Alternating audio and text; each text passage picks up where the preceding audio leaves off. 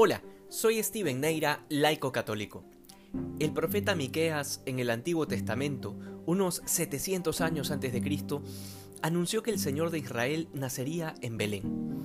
Esta es una de las miles de profecías que se cumplirían en Jesús. Sin embargo, María ya estaba embarazada. De hecho, su embarazo estaba bastante avanzado y junto con San José permanecían aún en Nazaret. ¿Cómo iba a cumplirse la profecía? Pues bien, nos dice el Evangelio que el emperador Augusto promulgó un decreto en el que ordenaba un censo general, lo cual obligaba a que todos vuelvan a sus lugares de origen para empadronarse. Este fue el pequeño detalle que hizo que José, perteneciente a la casa de David, tenga que ir a Belén junto con su esposa. Estos detalles que Lucas nos da no son irrelevantes, nos permiten ver cómo la divina providencia se vale de ciertos hechos humanos que parecen no tener ninguna relación, pero que al final hacen que se cumpla lo anunciado por los profetas. En otras palabras, nuestro Dios no es un Dios sin rostro que se pierde en las energías del universo, sino un Dios personal que va guiando la historia del mundo que Él mismo ha creado. Y así sucedió. Le llegaron los días del parto a la Virgen estando en Belén, y dado que era por ocasión del censo, la ciudad estaba a reventar de gente. No había posada en ningún lugar, y aquí nuevamente aparece como figura heroica ese padre putativo de Jesús, ese varón justo que recibió la misión específica de cuidar de la madre y del niño. San José, desesperado, buscaba un lugar, y ciertamente nosotros leemos esto y por la lejanía del relato podría parecernos como algo sin mayor importancia pero quienes tienen la dicha de ser padres de familia, les debe ser muy comprensible la angustia, la desesperación, la frustración y el miedo frente a una situación que amenaza la seguridad de su familia. Pues bien, San José estaba encargado de la elegida de Dios, que estaba embarazada del Verbo Eterno, que iba a salvar al mundo de sus pecados y estaba a punto de nacer sin tener dónde. Esto, importante imaginárselo con todo el realismo del caso. Es decir, a San José, contrariado, golpeando puertas con una mano y con la otra jalando al burro en donde estaba montada su esposa.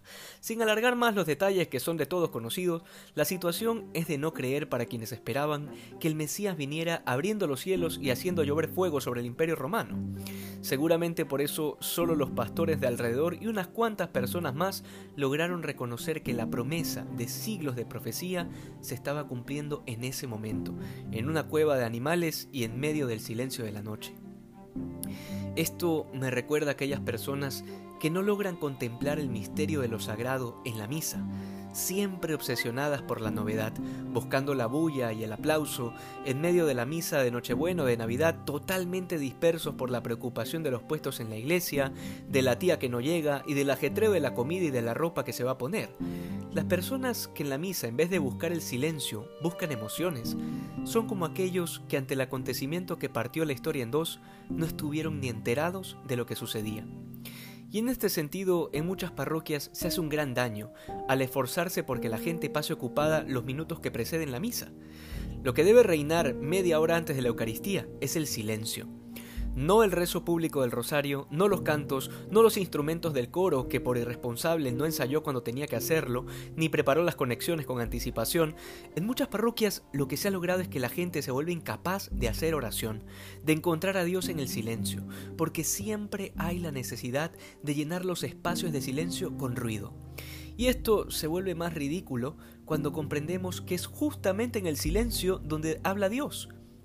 Hoy tenemos la gracia de que tal vez el ajetreo sea menor, porque la fiesta y la cena tal vez no sea tan grande. Aprovechemos esta dicha para poder preparar de verdad nuestro corazón. Que podamos decir con convicción y unidos a los ángeles, gloria a Dios en el cielo y paz a los hombres de buena voluntad, porque hoy nos ha nacido el Salvador. De todo corazón te deseo una feliz Navidad, que hoy seamos más santos que ayer. Dios te bendiga.